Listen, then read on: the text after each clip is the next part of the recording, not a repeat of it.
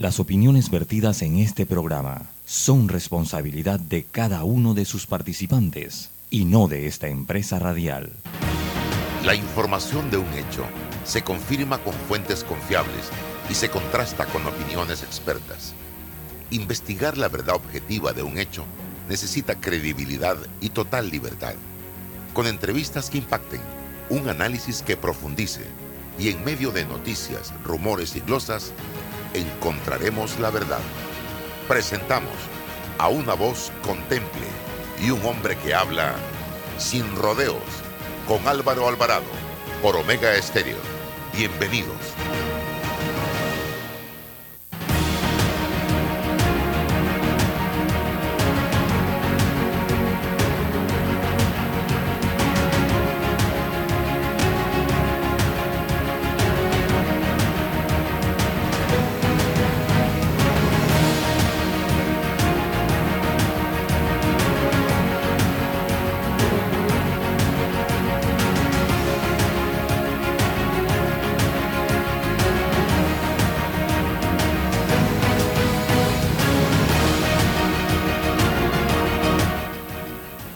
¿Qué tal? Tengan todos buenos días. Buenos días, bienvenidos. Esto es Sin Rodeos Omega Estéreo y todas nuestras redes sociales conectadas.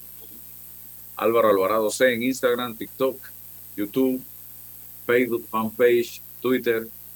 Eh, a partir de ese momento con nosotros la licenciada Matilde Gómez, como todos los martes, y también el amigo y abogado César Ruilova que nos acompaña y agradecemos su gentileza. Eh, y su sintonía, estimados amigos. Bien, eh, ayer me, escribió un señor de Bocas del Toro, horas de la noche, preocupado y molesto por lo que él decía un arroz que había comprado. Me llamó a mi celular. Eh, y que salía de todos colores. Parecía un arcoíris.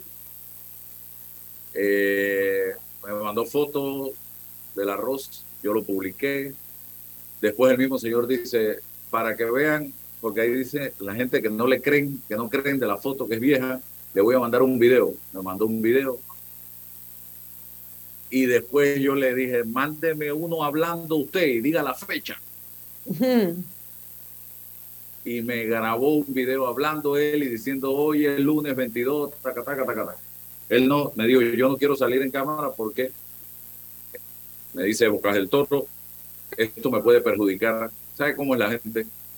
Aquí en Bocas del Toro, territorio de, Pero es tan, triste cuando uno encuentra ciudadanos secuestrados, de verdad que libres pero secuestrados. Es correcto. Y digo, bueno, no se preocupe, pero mándeme el video, agrábese un video y diga la fecha. Y me lo mandó. Bueno, yo estaba enredado anoche con lo de mi lanzamiento del turno nocturno de mi restaurante, que ahora estoy eh, arrancando de noche, que no lo hacía. Sí, entonces cuando llegué a casa, pasaba las diez y media de la noche, por ahí más o menos, me puse a revisar. Y eso fue una palera de cuentas en contra mía en Instagram, en Facebook, y yo digo, voy a revisar estas cuentas. ¡Wow! Modelos de cine, de televisión, eran las fotos que salían en esas cuentas. Los perfiles, los perfiles. los perfiles. Y, y tres o cuatro fotitos. Y en unos paisajes, digo, pero es que esta gente, yo creo que no come ni arroz.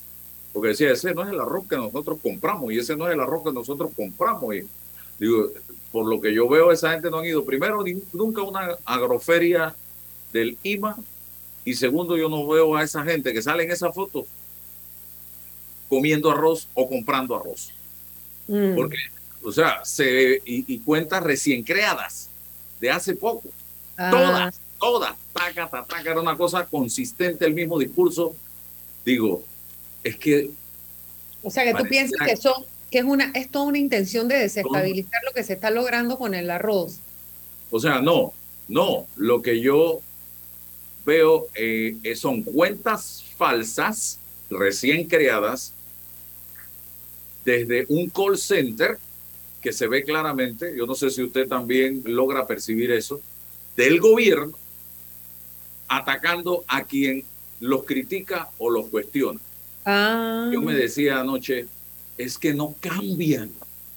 Ese librito nos lo impuso el gobierno 2009-2014. Luego vino el 2014-2019 con el mismo librito. Y yo Mm. pensé que ese librito lo iban a votar. Y este ha sido, es que tres veces más sólido y más descarado y más cínico que los dos anteriores.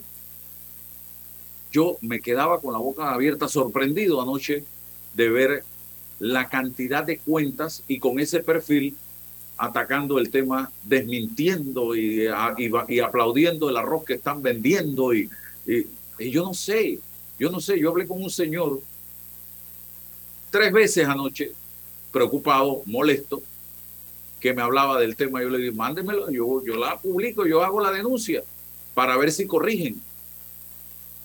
Y eso fue lo que pasó.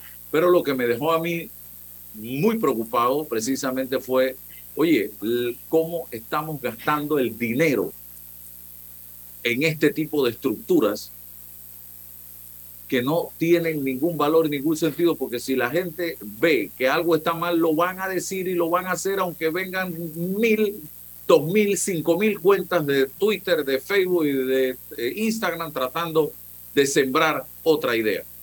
Y mira, aquí Álvaro, es importante cómo el Poder Judicial tiene mucho que hacer en el balance. Cuando hay certeza del castigo, las cosas se van mejorando. Tú recuerdas que en el gobierno del periodo del señor Martinelli se identificó después un call center que era dirigido por una funcionaria estatal, no sé César si tú lo recuerdas, Sí, eso fue quedó en nada, no sé finalmente en qué quedó, pero que, que, que gente, personas desde el gobierno continúen en esas prácticas es el resultado de que no haya consecuencias cuando esas cosas se identifican o se denuncian, ¿no? Eh, eh, es lamentable, es lamentable que sigamos utilizando las redes social- sociales para atacar, para descalificar, para defender cosas que no tienen defensa y que se defienden con los hechos. Simple y sencillamente hagan las cosas bien, decía yo anoche. Si tú haces las cosas bien, si tú haces las cosas de manera correcta, corriges, rectificas, tú no tienes que gastarte la plata en call center, que son un montón de botellas que están allí con la única misión de defender lo indefendible, don César Reloj. Buenos días, buenos días Álvaro, doctora Ana Matilde, buenos días. Bueno, yo lo sufrí Ferran. todas las mañanas con, contigo porque se pone exquisito todas las mañanas aquí y, y- y no, hay, no hay señal, no hay internet, qué terrible, ¿no? Entonces tengo que Ah. utilizar el móvil. Así que felicidades a ti hoy nuevamente. Llevamos como dos o tres días en esto, así que eh, excelente, ¿no? Sigan así, sigan así. Eh, sigan así. Eh, a ver, primero quería un, un toque en el orden internacional. De verdad que quedé, quedé estupefacto ayer, o le estoy dando seguimiento al proceso que se le sigue a la, a la vicepresidenta de Argentina, Cristina Kirchner. Eh, ayer se dio un alegato por parte de los fiscales que llevan la causa denominada causa vialidad. Y ellos en el proceso argentino, que desconozco cuál es la estructura del proceso penal argentino, están solicitando una pena de prisión eh, eh, de 12 años para la, para la, la vicepresidenta Cristina Kirchner. Pero uno entiende, uno dice, bueno, qué bien que la justicia argentina está avanzando, pero simultáneamente el presidente de la República, Alberto Fernández, emite un Twitter eh, eh, descalificando la actuación de, los fiscales ar- argentinos y eh, generando un espaldarazo a la vicepresidenta, o sea, una invasión total a la independencia del Ministerio Público. Y cuando uno cree que lo vio todo, bueno, ahí está. O sea, uno dice que, que, todo está mal, Latinoamérica hacia dónde va. Ya esto no es un asunto ni siquiera del orden ideológico, sino es de, de la falta de madurez y desarrollo de la, de la democracia, de- del poder judicial. ¿Qué, hacemos? ¿Hacia dónde recurrimos? ¿Serán los organismos internacionales o están desacreditados, descalificados? ¿Qué hacemos para, para poner el pendón de la justicia como uno de los pilares fundamentales en la, en la democracia. No, puede haber democracia si, si no hay garantía de justicia para todos. Y nadie dice que hay que condenar a nadie, hay que generar un proceso con las garantías fundamentales para luego entonces, bajo esos resortes, esperar la solución. Pero que el presidente de la República en esta coyuntura, en el caso de Argentina, descalifique la actuación de los, de los, de los fiscales, es, algo pues, como kafkiano, como, como, como de no creer, ¿no? Mm, eh, una, invasión. ¿Cómo hace un fiscal ante esta, esta invasión? ¿no? Hasta, este, este, es espeluznante, lastimoso, y por ende uno puede pensar que Argentina está como está por la falta de institucionalidad, por la falta de desarrollo, por la falta de justicia. Entonces, mirémonos en esos espejos hacia allá para evitar en todo, en la medida de lo posible, esos exabruptos y crecer y desarrollarnos como sociedad y como comunidad en un plano de respeto. ¿Y usted eh, cree, o sea, que nosotros estamos lejos de eso? Eh, bueno, eh, yo, yo, yo, yo por lo menos, por lo menos puedo decir, puedo decir que no tiene una víctima de, de un gobierno pero no lo hay. sí, pero mira, pero sí vale la pena. Pero, pero no, no, no, un segundo. Por Dios, hombre. Estoy hablando, estoy hablando de que ningún presidente panameño emitió un Twitter de esa forma. O sea, yo, yo, o sea, espérate. Aquí sacaron una procuradora a un presidente panameño. pero, pero estoy, digo, pero, a ver, ¿cómo hacemos? Estoy hablando de, del Twitter, de, o sea, de la forma expresa en que el presidente invade, ya, el presidente invadió esta, este tema, pero bueno, si todo es igual a todo, cerremos el capítulo, ¿no? O sea, si, si, todo es igual a todo, yo estoy diciendo que no ocurrió, pero estoy hablando de la forma burda en que esto está ocurriendo en Argentina y, estoy marcando la diferencia. Y creo que ningún presidente todavía panameño lo ha hecho de forma burda, ¿ya? O sea, eh, creo. Sí, lo que definitivamente sirve, definitivamente sirve para poner las bardas en remojo en el sentido de que estamos rodeados de estados fallidos, narcoestado. Eh, bueno, en, en, cierne hay muchas cosas que Panamá las tiene como caldos de cultivo y tenemos pequeños brotecitos, pequeños brotecitos, pero es momento de que, yo, y yo creo que está ocurriendo, ¿ah? mucha gente está despertando de hasta dónde se puede llegar cuando no hay controles y no hay fiscalización, no hay participación ciudadana. Ahora, lo que no puede ser tampoco es que cuando exista participación ciudadana sea para, para que haya retroceso, tiene que ser para lograr avances, para mejorar como sociedad. Y en eso todos debemos participar. Nuestro, nuestro Argentina lo hemos vivido en diferentes momentos.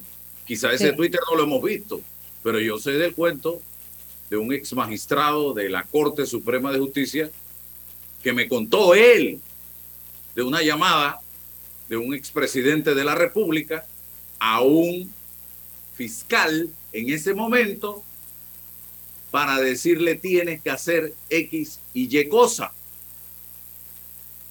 Delante de, no fue una llamada, fue personalmente, creo que fue, no, no, ahorita no me acuerdo bien el cuento, pero me lo contó el propio magistrado de lo que se dio. Entonces, Quizá no, quitemos el Twitter.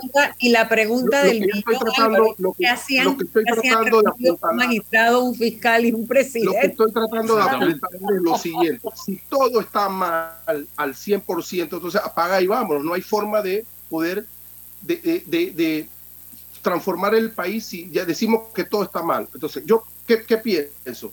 Que todavía tenemos espacio para poder mejorar, para poder avanzar porque no encontramos todavía de forma burda una invasión de esta forma. Entonces, como tenemos un espacio pequeño para avanzar, podemos hacerlo. O sea, Yo como decir, si, si, el movimiento social reclama, entonces son comunistas. No, no, eso es democracia. O sea, tenemos un espacio para avanzar en la democracia participativa. Tenemos que mejorar la institucionalidad, por supuesto que sí. Eh, ¿Hay libertad de expresión en este país? Yo pienso que sí.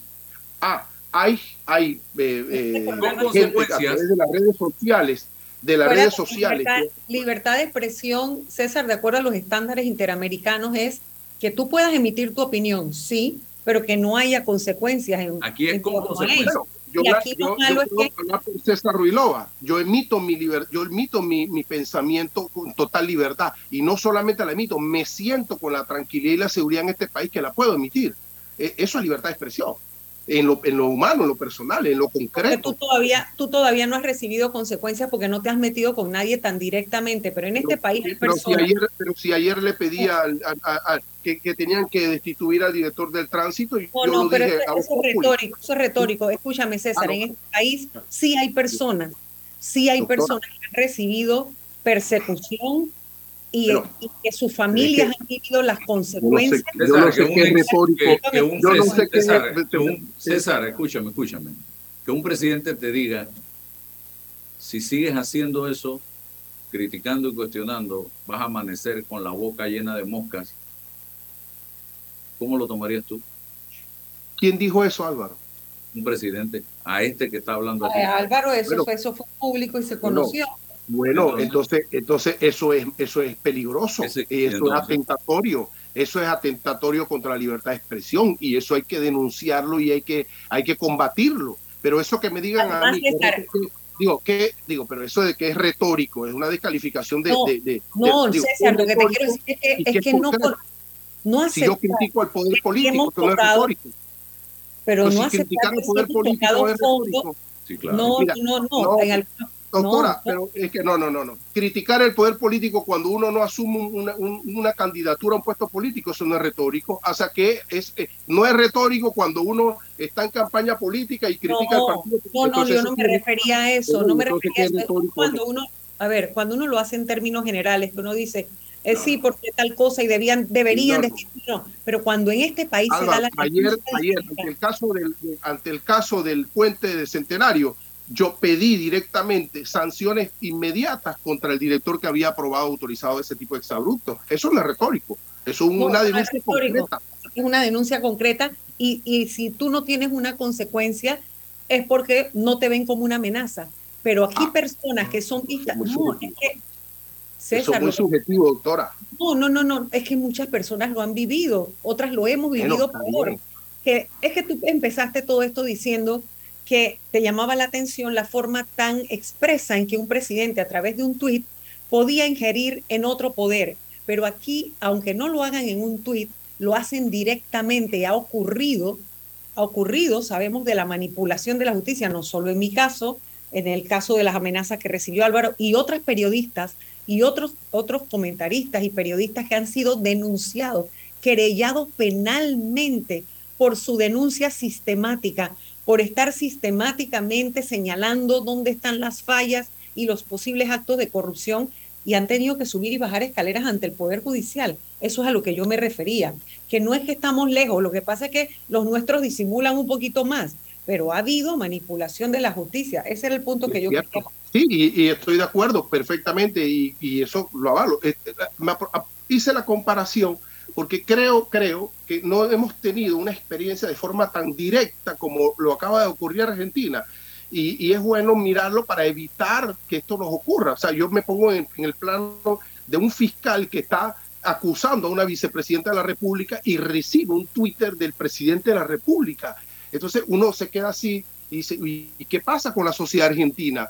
¿Cómo, cómo se, se, se mm, blinda y se apoya a ese fiscal o a ese ministerio público ante el embate del Ejecutivo eh, eh, sobre la labor. Veo esa experiencia para sí, no. Te entiendo. Y acuérdate la injerencia, por ejemplo, del presidente Ricardo Martinelli, cuando haciéndolo en forma inversa, se fue a la Asamblea y en un informe a la Nación dijo Ana Matilde con nombre que haga su trabajo. ¿Qué, ¿Qué, significaba ese mensaje? Que yo haga lo que él quería que hiciera. O sea, porque él no tenía por qué meterme con nombre en un informe a la Nación. Entonces, todas esas cosas son formas veladas, pero claro. y, atendiendo a eso, el mensaje creo yo que, que, que, genero esta mañana es decir, evitemos, luchemos contra eso. Yo no estoy diciendo que no existe, yo sí existe, ¿ve? pero luchemos contra ese tipo de expresiones de invasiones, que es lo que nos tenemos que cuidar. Estamos pidiendo justicia y ahí hay una experiencia de no justicia, de lo que tenemos que evitar en el plano de la democracia. Ese fue el mensaje, ¿no? Sí. Bien vamos a, conversar con el ingeniero Rutilio Villarreal.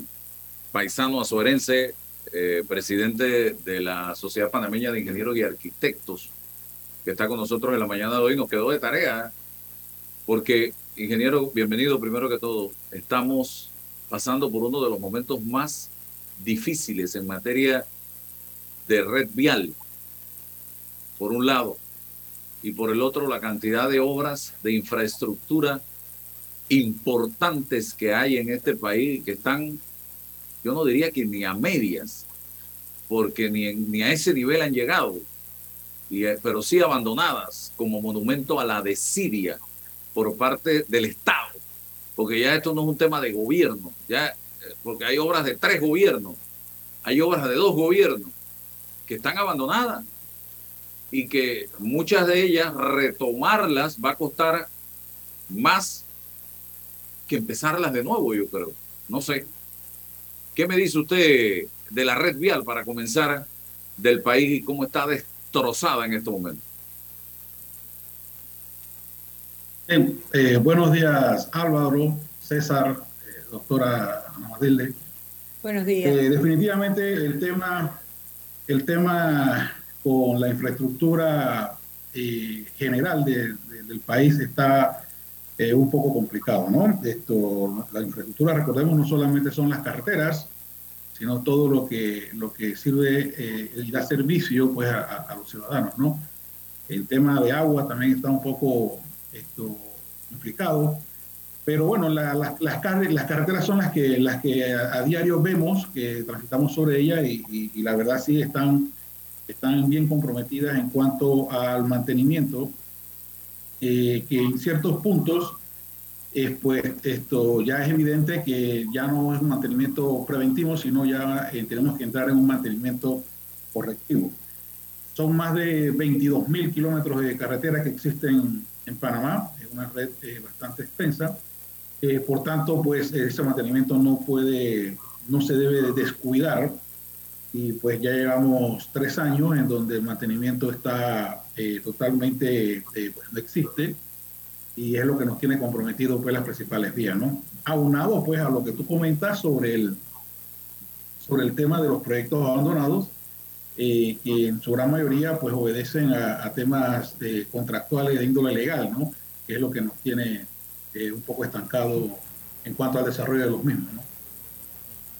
Ustedes habían visto, usted en el caso suyo, porque escucho a mucha gente decirlo en, los medios, que nunca la red vial del país había estado en tal nivel de deterioro como está en este momento. Y, y, si, y la otra pregunta sería, reparar esto, arreglar esto, es un tema ya que va a tomar muchísimo tiempo y va a costar muchísimo dinero. Sí, esto, sin duda, sin duda, esto, eh, dentro de la historia, pues, eh, no podría esto, decirte si verdaderamente es el, el, momento más extremo o no. Sí, en la historia reciente, pues, 30 años, 33 años. Bueno, es que antes no había la red vial que hay ahora, y o sea, que era como una consecuencia lógica de que vamos creciendo como, como país pero tenía que venir de la mano con un plan de desarrollo y a la vez de mantenimiento que nos asegurara que todo eso tuviera sostenibilidad. Ahora, mi pregunta, ingeniero, yo, perdón Álvaro, si me permite, siempre tenía una duda. ¿Por, ¿Cuándo, en qué momento se decidió dejar de hacer calles de cemento y empezar con el asfalto? ¿O en qué momento, cómo es eso? ¿Dónde se decide y cómo, cuántas capas? Y el cemento que se compra y la calidad, porque uno se da cuenta que tiran una capa y con un par de camiones que pasan, no sé si es el calor de Panamá, no sé si es el clima, ¿qué es lo que ocurre? ¿Por qué nosotros tenemos tanto problema de que rapidito que terminan una vía, empiezan como a hundirse, como si ahí hubieran capas freáticas abajo, como si hubiera agua y eso tuviera como hueco o vacío, no, no sé si es eso, o es que el cemento que usan es de mala calidad, o es que en este país no hay nadie que certifique la calidad del cemento que nos ponen en la calle. ¿Cómo funciona eso? Mira, el, usar con, concreto o utilizar asfalto en un pavimento pues va a obedecer a las condiciones esto, mecánicas que en su momento se encuentre el lugar donde se va a instalar. eh, tanto el pavimento de concreto como el pavimento de asfalto definitivamente esto, justamente son esos son pavimentos. La vida útil de un pavimento depende justamente de los drenajes. Es lo que usted comenta, eh, pareciera que tuviésemos eh, niveles freáticos muy altos que dañan el pavimento. Pero no es eso, es realmente la falta de mantenimiento de los drenajes de las carreteras. usted conduce por la Panamericana y vemos cómo están los herbazales a la orilla y en el centro de la vía justamente eso impide el desalojo del agua esto del área de pavimento, ¿no? Esto, nuestras carreteras, pues, esto, el deterioro es esto, es la presencia de agua debajo de la capa del pavimento, la cual no está drenando producto, pues, de que los, las estructuras que se construyen para eso, pues, no tienen mantenimiento, están obstruidas, están tapadas, no se, no se le quita la, la, la vegetación, pues un, un, sinnúmero de cosas, ¿no? Todo pasa por, por, por el mantenimiento. Sí, las carreteras de, de, de, concreto, por la inversión que se, que, se ejerce en ella, pues esto tienen que ser un poco más duraderas eh, que las carreteras de asfalto, de asfalto, pero esto va a depender realmente de la geografía o del punto geográfico y las condiciones de suelo al momento de, de instalarlo. Reloj. Sí, Rutilio, eh, buenos días. Placer saludarte, paisano allá de la Vía de los Santos. Rutilio, eh, específicamente en el, en el proyecto Corredor de las Playas, entiendo que, existió un, un, proyecto original, ahora ha sido modificado, se generó una reducción de ese proyecto, pero hoy específicamente hay eh, como consecuencia de eso una un puente ahí en la pesa. Bueno, no hay un puente, hay una, infraestructura ahí que lo que hace es impedir y limitar el, el, tráfico en la Interamericana, genera embotellamiento. La primera pregunta es, ¿qué se puede hacer específicamente con eso ahí? Entendiendo que pueden existir problemas legales y tal, pero si usted tiene problemas legales con una empresa, pero la sociedad tiene un problema, la colectividad tiene un problema con eso ahí, ¿qué recomendarías tú hacer por lo pronto en este asunto. Y la otra pregunta tiene que ver, eso que tú dices, con el diseño de la Interamericana. Algunos expertos me han dicho que el diseño estuvo mal cuando establecieron los drenajes en el medio y eso un poco limita al conductor que tiene en el medio un hueco. O imagínese usted conduciendo y en el medio está el drenaje, ¿no? Entonces, ¿qué opinión tienes tú sobre ese tipo de diseños y si a futuro pudiésemos remediar?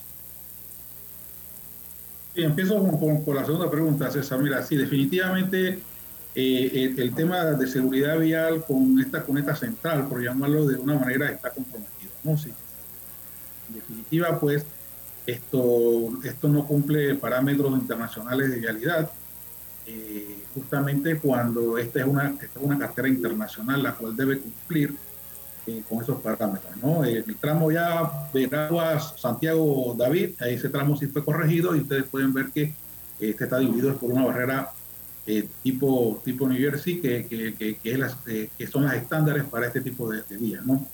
En lo segundo, pues definitivamente ya tenemos entendido que el, proyecto ya fue reasignado a, otra, otra compañía, el proyecto este del, de las playas, eh, para, para, empezar esto, eh, su, o para continuar su construcción. El mismo fue modificado en, esto, en cuanto al alcance. El, el, ese viaducto debe, debe, debe bajar esto antes del, del alineamiento eh, previsto. Y justamente esto es un proyecto que ya tenemos que terminar. Ya hay una inversión realizada allí, ya hay, hay una serie de, de, de, temas de infraestructura ya construidas, por, hay que terminarlo como, país, ¿no? Pero la solución eh, en realidad nunca fue esa. La solución verdadera desde el punto de vista técnico era construir una vía paralela a ese tramo.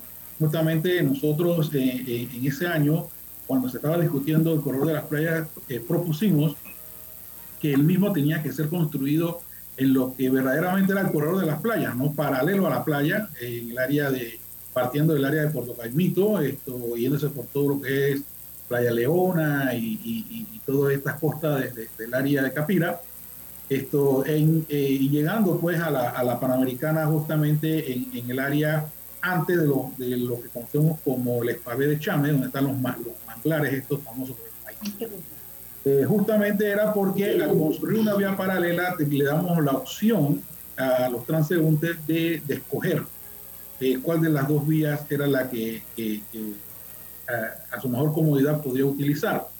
Que la vía fuera eh, libre o que fuera esto por medio de peajes, bueno, era una decisión pues que pasaba por, por un tema de planificación, pero bueno, se escogió la, la, la vía, la, la, opción que para nosotros era la, menos viable, que era eh, el viaducto en ese punto, que lo que estábamos haciendo era subir el tranque. O sea, íbamos a tener un tranque, pero ya a 7, 8 metros de altura, ¿no? O sea, no, no, le veíamos realmente esto, que fuera una solución integral, ¿no? Íbamos a institucionalizar el tranque.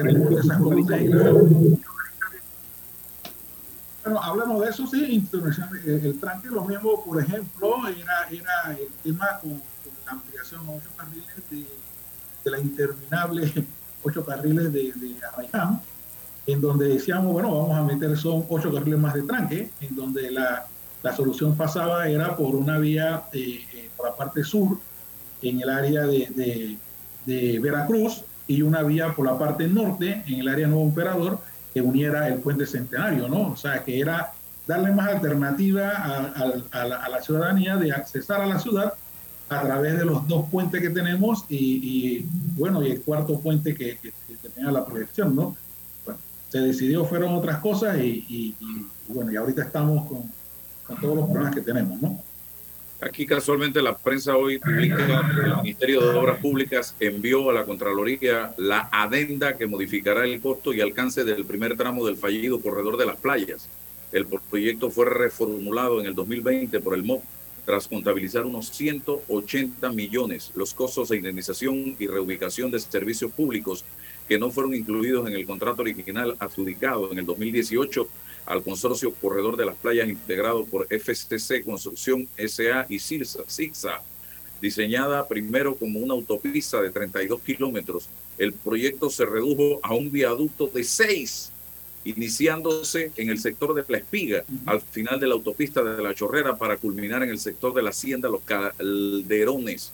Luego de este cambio, el contratista solicitó una sesión de contratos al Ministerio de Obras Públicas, solicitud que fue aprobada por la institución. El proyecto que se encuentra paralizado desde el 2021 ahora será ejecutado por la empresa Puentes y Calzadas, Infraestructura de Panamá.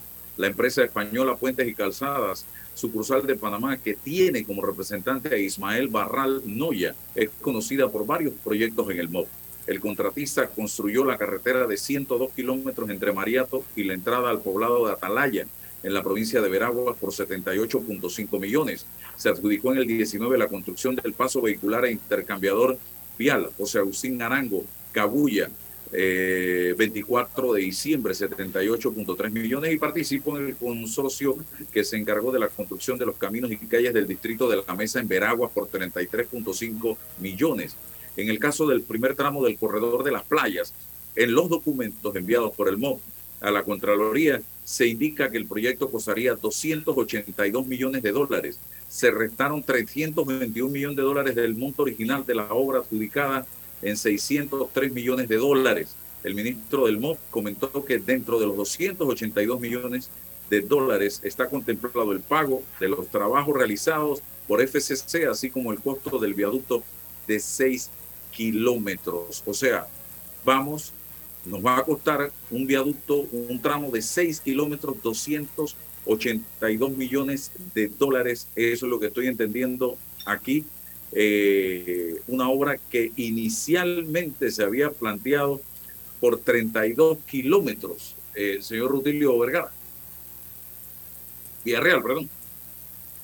Sí, de, sí, definitivamente esto, eso era lo que te comentaba hace un momento, pues esto, esto era lo, lo, planteado por parte del Ministerio de Obras Públicas. Nosotros esta información la, la, la, recibimos el día de ayer nuestra comisión vial eh, está, va a comenzar a evaluarlo, los, temas eh, económicos, ya que la solución técnica pues es la mejor, la verdad, eh, bajar el viaducto a, a, la altura de los calderones y comenzar a planificar la vía, como les comenté, por, la, por el área de la costa. Esto, la parte económica, pues sí, en estos momentos pues no tenemos un análisis esto, como tal que pudiese eh, dar una opinión. Eh, y como te comenté, pues estamos empezando a analizar esos, esos, esos números pues planteados en esta adenda, ¿no? Lo principal es que ya vamos avanzando en cuanto a, la resolución final de, de, ese tramo, pues que por años ha causado eh, eh, tanto comunidades como pérdidas económicas en ese punto. Cada vez que uno queda trancado allí son unas dos, dos horas de una manera esto, inexplicable, ¿no? y todos los comercios que estaban alrededor colapsaron. Sí, todos los comercios colapsaron. E, imagínate ahora qué pasa con todas las reubicaciones de la, de la infraestructura existente ahí, postes eléctricos, viaductos, de agua, eh, todo esto que hay que, que, hay que reubicar para poder darle paso a, a, esta ampliación. Pues eso todavía sigue impactando más al, el, el, tema comercial en, el lugar, ¿no? Eh, son costos asociados que no se contabilizan, pero que al final del, del, del camino, pues, esto son, son, son costos muy altos, ¿no? adicional a los hoteles de playa, no llega la gente, la gente se desmotiva para hacer un viaje a las playas del Pacífico. Eh, bueno, sí, el tema del objetivo principal, que era justamente agilizar el tráfico hacia el área turística, pues esto no, no, no dio resultado. Eh, esperemos que esto sí, esto eh, comience a, agilizar un poco el tema, pero vuelvo y repito, todo inicia con una planificación de una vía alterna, una vía alterna que, que le dé a, a, a, los transeúntes y a los usuarios de la vía la opción de escoger eh, por cuál de las dos, por cuál de las dos vías quiere, quiere, quiere entrar a la ciudad. Eh, esto, vuelvo y repito, no, no es descabellado esa segunda vía, esto, concebirla eh, en un modelo de viaje eh, pero sigue siendo una alternativa, ¿no? Eh, y eso es uno de los principales eh, proyectos que, que, que, uno puede, que uno puede ver, pero si nos vamos a, hacia el área de, central de la República, pues tenemos el, el intercambiador de, del punto este entre Chitré y Los Santos, en donde esto no hay manera que se termine, ¿no? Una, una solución vial totalmente forzada geométricamente, ese intercambiador siempre lo dijimos, esto no, no, no cabe en ese punto. Eh, eso ha obligado ahora también a hacer una adenda justamente para comprar y indemnizar a, algunas propiedades alrededor para que el, la geometría del mismo esto entre. La solución que se planteó en ese momento era construir una segunda vía con un segundo puente sobre el río La Villa, usando cruzando por el área esto, oeste, o sea, por el área que nosotros llamamos, eh, bueno, César, tú que ya conoces, San Agustín, ese sector por allí, eh, la cual pues tendría la capacidad de sacar todo el tráfico que venía del área de las tablas y lo entregaba prácticamente fuera de, de, de, lo que es Chitré y la arena, ¿no? Eso, eso era una solución mucho más viable en cuanto a, a hacer un intercambiador que estaba por el orden de los 100 millones de dólares. Licenciada Matilde Gómez. A mí me gustaría eh, traer a colación que con todas estas obras de infraestructura siempre sale lo mismo eh, al tapete, ¿no? Y es que en un país donde cada obra pública se ha convertido en una forma de hacer negocio, los ciudadanos recibimos la peor calidad de las obras públicas. Y es parte de lo que estamos viviendo. No es solo la falta de seguimiento a las distintas contrataciones o contratos públicos, de que hay contratistas que quiebran en el camino o abandonan. Miren, eso no es que es lo común, eso es cuando hay corrupción. Un contratista que abandona la obra es porque es un contratista que no tenía la capacidad financiera para asumir el proyecto y se lo, no se lo ganó, se lo dieron, porque en ese, en, en ese se lo dieron, había un pase, como quien lo llaman a la, en la corrupción se llama la puerta giratoria, ¿no? Un dinero que iba y regresaba al funcionario que le concedió esa obra. Eso es lo, lo, lo, que, lo que más ocurre y además no solo pasa en Panamá tristemente, es la constante del comportamiento tan estudiado que tiene la corrupción cuando el sector privado se colude con el sector público y el que, el que padece esto es el ciudadano, porque todas esas obras se pagan con nuestros impuestos. No sé si, hemos terminado o hemos logrado transmitirle al ciudadano que cada gobierno en el que ha habido actos de corrupción, los impuestos que hemos pagado han ido a parar mucho de ese dinero, a parar a los bolsillos de esos funcionarios públicos corruptos que hoy día no están en la cárcel y que inventaron sociedades o compañías de amigos o de conocidos que, o, de, o de sinvergüenzas que aunque no fueran conocidos estaban dispuestos a coimear, arman una sociedad solo para esa obra y, y por ende la obra no se concluye o se concluye de mala calidad, que es la otra cara de la corrupción. Una es que abandonen la obra y la otra es que a pocos meses o a pocos años de construido la obra se venga abajo y muera un montón de personas o la calle sea la vía sea un desastre y destruya los carros.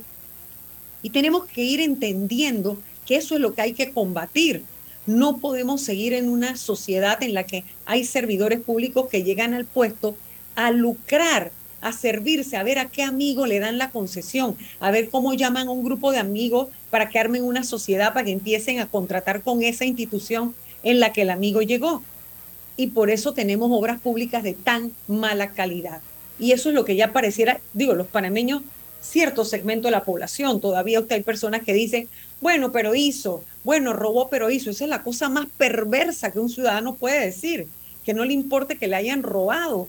O sea, no, puede ser posible. Usted nunca llegaría a decir, hombre, él le pega a mi hija, pero, pero le tiene un carro fino. Eso yo no creo que haya padre que pueda decir semejante cosa. ¿verdad? Usted no aceptaría que, que su hija esté en un matrimonio donde la golpean, la maltratan y simplemente usted se diga, pero, pero mira la casa que vive, ¿qué importa que le pegue si vive bien? Eso es lo mismo cuando decimos robó pero hizo. No puede ser posible que nosotros sigamos aceptando servidores públicos que llegan, se enriquecen indebidamente porque entran limpios y salen millonarios. Eso que él decía, eso pasó en su propio gobierno ¿verdad? Y pasa en este y en el anterior y lamentablemente seguimos teniendo obras públicas de muy mala calidad. Álvaro. Sí, Rutilio. Le escucho, escucho. No, sí, algún comentario de lo que acaba de decir Ana Matilde, con lo que coincido plenamente, eh, y que yo creo que la población panameña decente de este país debe coincidir. Eh, mira, Álvaro, nosotros eh, desde el gremio esto definitivamente hemos analizado eh, estos temas planteados esta mañana. esto, sin duda, sin duda alguna, la falta de planificación también es, es, uno de los detonantes que nos tienen estos, estos temas de corrupción. Durante varias décadas hemos venido comprando lo que nos vienen a vender y no invirtiendo en lo que verdaderamente necesita el país. Y llegaba a estas empresas con que, mira, necesitamos esto, un viaducto en tal punto y cuesta tantos millones de dólares y con esto pues vamos a hacer el negocio, pues y lo hacíamos.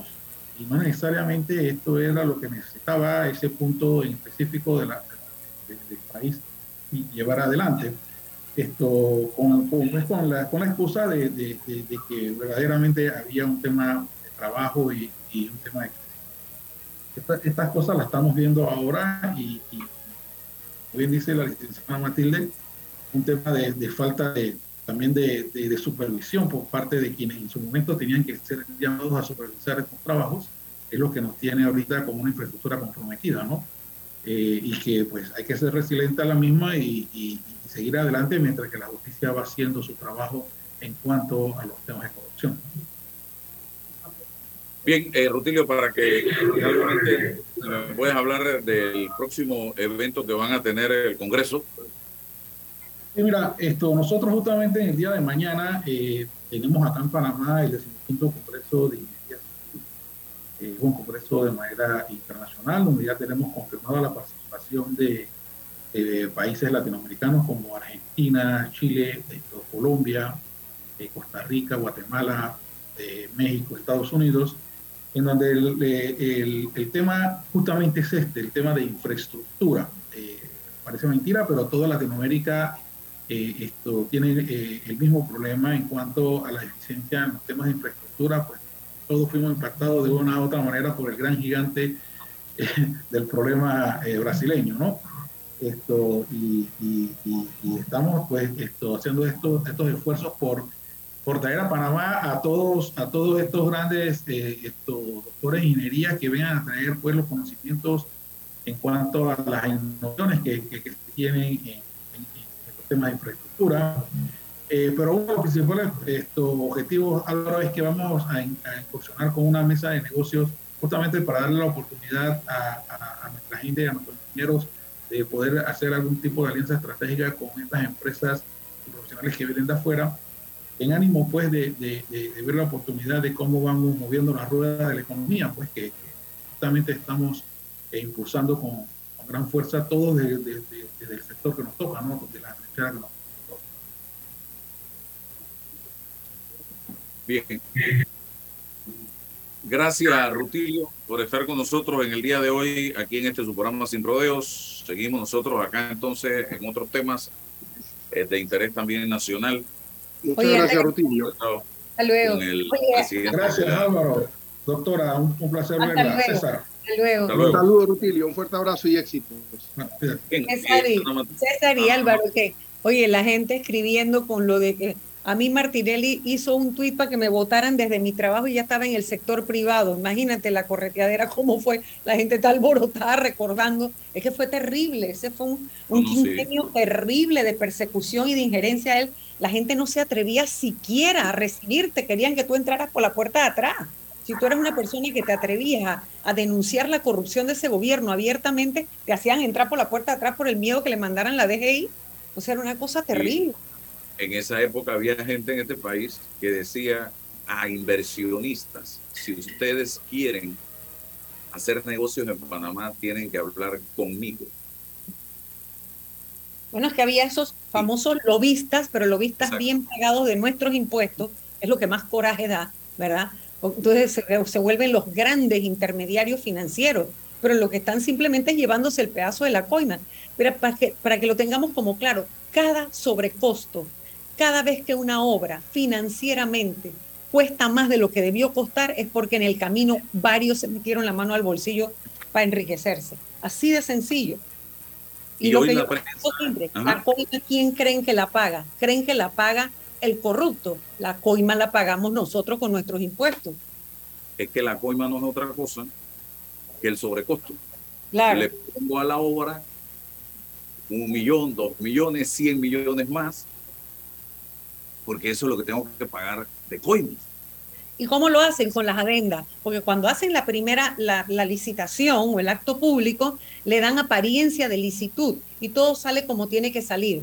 Ah, pero cuando ya se lo ganó alguien, entonces resulta que empiezan las adendas.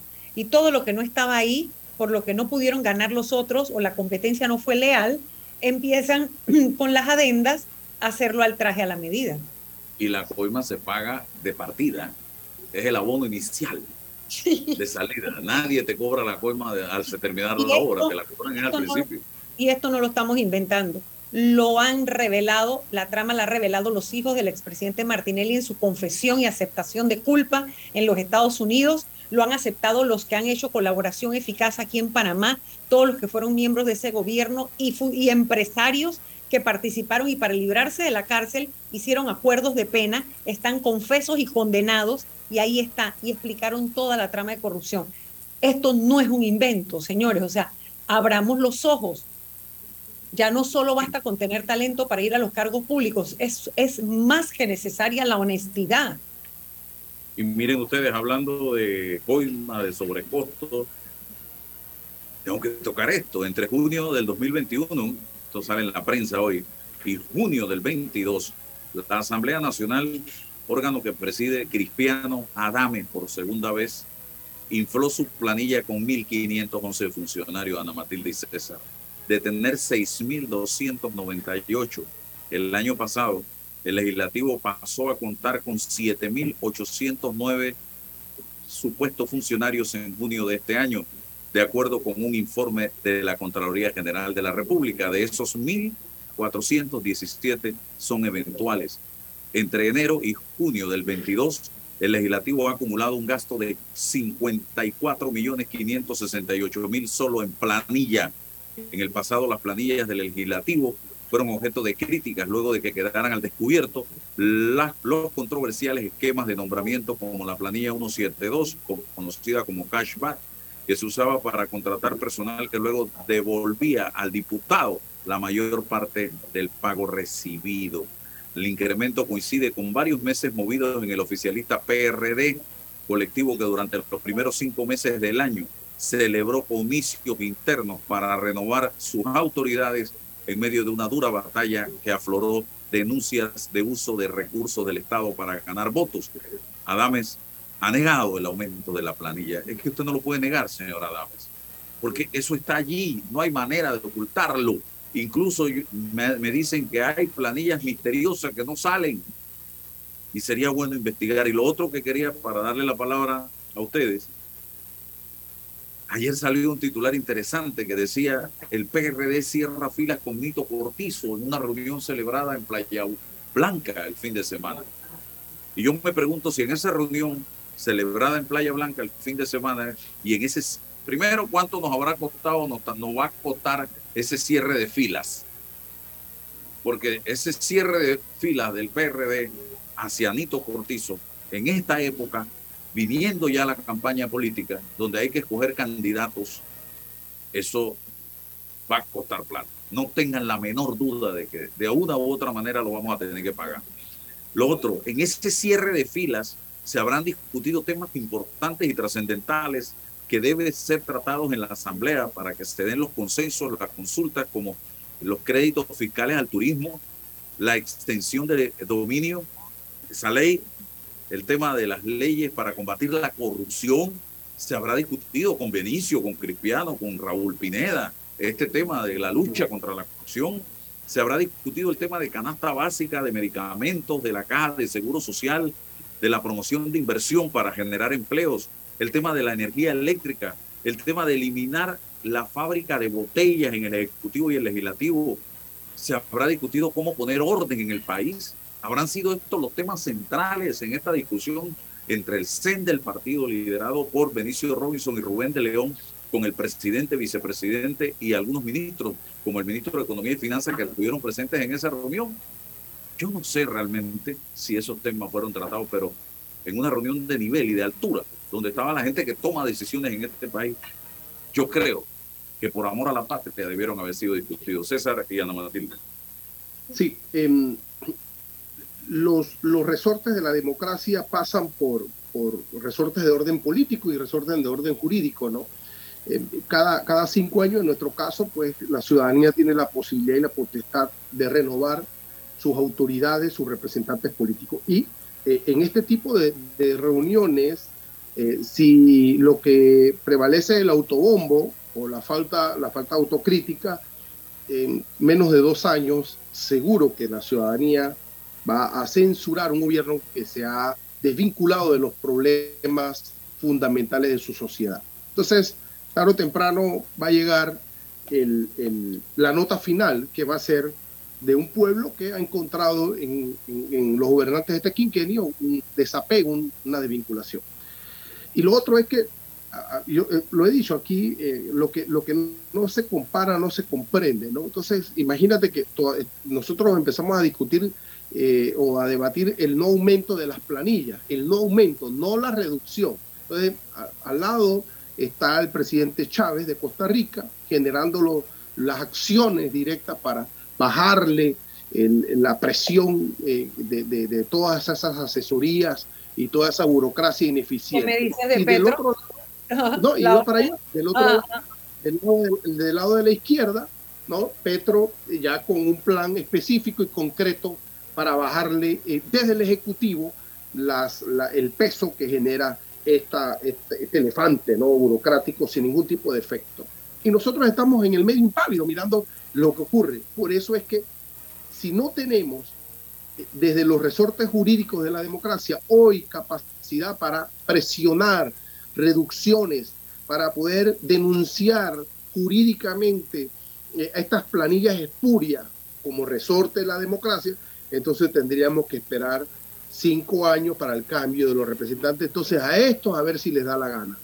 Bueno, es parte de los retos que tenemos, la madurar crecer, desarrollarnos y cuando hablamos de democracia, entender que no solamente son posibilidades de cada cinco años, sino que en el camino, en el medio, poder tener instrumentos eficaces y efectivos para atacar, para denunciar, para resolver los exabruptos de la corrupción y del mal manejo de la política. Entonces, eh, eh, experiencias que tenemos a los lados, que, que, están ahí, me fui a Argentina, quizás me fui muy lejos, pero ahora la tenemos aquí al lado y, y no vemos nada. Si el PRD se reúne ayer, se va a reunir mañana y sigue en el autobombo y pensando que todo está muy bien, al PRD en el 24 le, le llegará su remedio, su receta y su remedio político y, entonces aprenderán, si es que aprenden, de una nueva experiencia de fracaso político.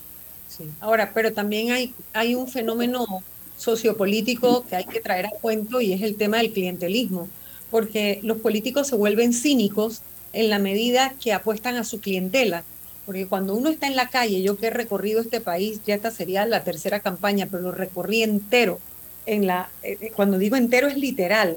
En la campaña pasada, tú te das cuenta de ciudadanos que están secuestrados, que incluso donde ellos viven y pasan sus problemas, es en un circuito en el que ni siquiera votan, porque ellos son, por decirle de una manera, clientes de un circuito donde están comprometidos con su familia por la hoja de zinc, los bloques, todo el material de construcción que ese representante de corregimiento o diputado reparte cerca de las elecciones o en su periodo para aquellos que pero, es, como...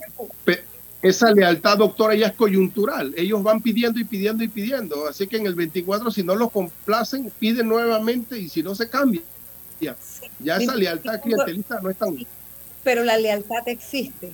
Entonces, sí, si no ese grupo, migra para otro. Y hablo claro. del fenómeno mismo, que es la claro, perversidad claro. que hay en el elector cuando logra ser un ciudadano libre pero secuestrado.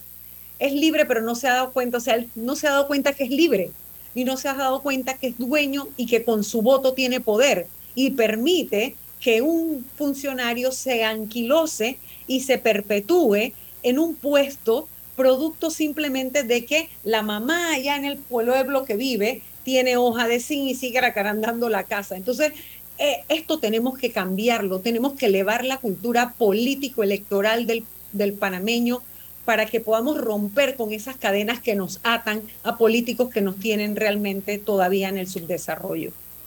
Ese era Ay, mi comentario. Esa cadena, usted lo ha dicho. Bueno, vamos a la pausa, don Roberto Antonio Díaz. Invierte en tu país y en la seguridad de lo que conoces. En Soluciones Financieras Mi Éxito te ofrecemos solidez, una excelente tasa de retorno y un grupo accionario de renombre con experiencia multisectorial. ¿Estás interesado en invertir con nosotros? Escríbenos a inversiones@miexito.net. Ni los chats puedo leer ya. En Sosa y Arango el examen es de cortesía y hay paquetes de aros más lentes desde 49 balboas. Es que no tengo tiempo de ir hasta allá. Son 36 sucursales, siempre hay una muy cerca. Óptica Sosa y Arango, tenemos todo para ti. Cuidemos juntos el Metro de Panamá manteniendo sus instalaciones limpias, evitemos comer en ellas y botemos la basura en los recipientes marcados. La metrocultura la hacemos juntos. Metro de Panamá, elevando tu tren de vida. Dentro de Panama Ports existe un mundo que nadie conoce, pero que hace posible que el país no pare de trabajar. Y son más de 2.500 empresas panameñas que prestan sus servicios dentro de las instalaciones de Balboa y Cristóbal. Hutchison Port, PPC. Déjate llevar por la frescura del pollo melo, panameño como tú. Déjate llevar por la frescura del pollo melo.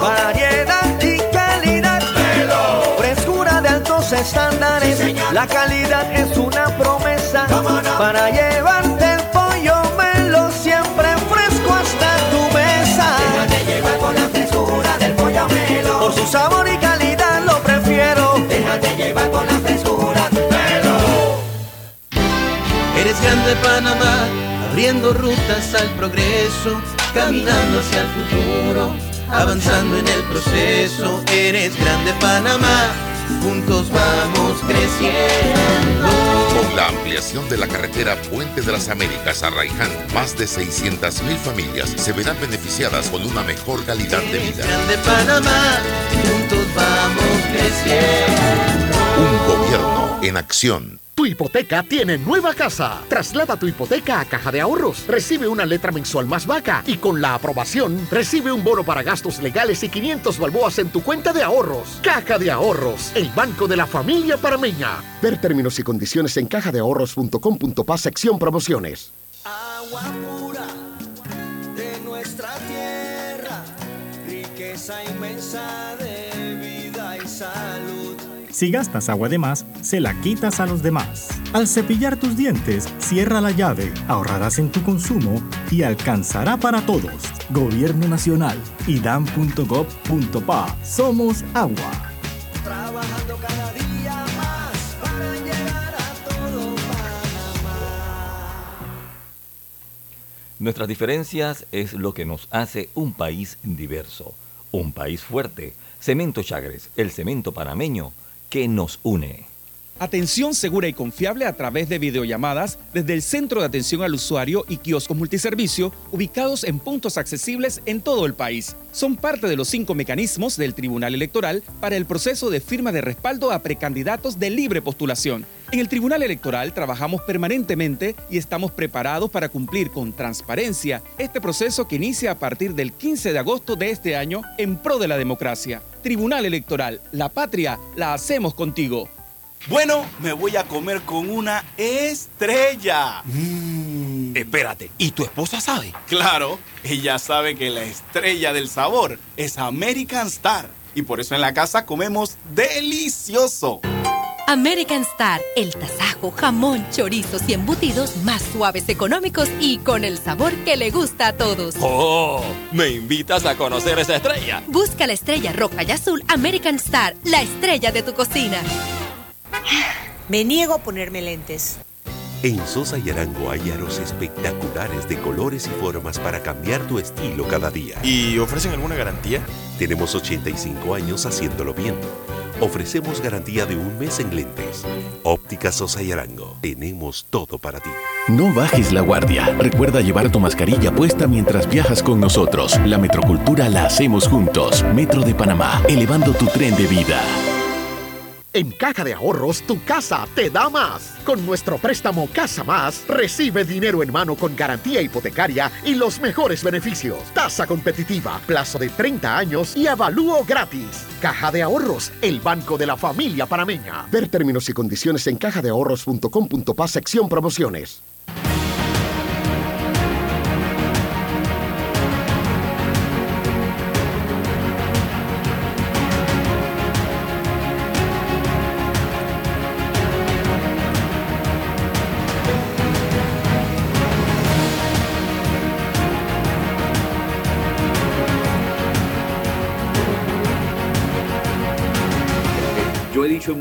Ocasiones que ni todos los independientes son santos, ni todos los miembros de partidos políticos son demonios. Tenemos que buscar quiénes son los mejores en la lista no, de los no es la independientes. tolda, no es la tolda política la que te hace bueno o malo, es la persona que lleva su, su propia identidad, sus valores, lo lleva a la práctica de que sea, a la actividad humana en la que se meta cualquier persona, lleva lo bueno y lo malo que tiene. Por eso es que hay Entonces- que publicar entonces en el elector. Escudriñe. Digo, en el, en, el, en, el, en el oferente, o sea, en el que se, que se postula, en el que se propone candidato. candidato. Entonces, déjese de estar tratando de arreglar el país hablando mal de los políticos o tuiteando mal de los políticos. Vaya a las urnas en el 2024 y deje de votar por ellos. César, para terminar. Lanzar el reto para eh, el otro martes, lanzar el reto para el otro martes a la doctora Ana Matilde para Ajá. debatir sobre una semana de anticipación si el problema es en el orden de lo político o el problema es en el orden de lo cultural, porque pretender votar o no votar por una persona ante esto yo creo que no nos va a sacar del atolladero. Es una gran revolución en el orden Me encanta, cultural. me encanta el reto, te lo acepto, lo podemos, lo podemos encarar ya si quieres. No, doctora, no, no, no. Oye, y me dejaste, me quedé con las ganas, mira, pero se nos adelantaron en la mesa. Nosotros íbamos por el debate del modelo político. Yo te dije, es el modelo, y mira Bueno. cómo está la cosa. Bueno, entonces eh, eh, ahí se- el señor director nos va a permitir el otro martes el debate. Vamos, vamos, a, Salud. vamos al ruedo. Gracias. Hasta, la, hasta mañana, amigos. La información de un hecho se confirma con fuentes confiables y se contrasta con opiniones expertas. Investigar la verdad objetiva de un hecho necesita credibilidad y total libertad. Con entrevistas que impacten, un análisis que profundice y en medio de noticias, rumores y glosas, encontraremos la verdad. Presentamos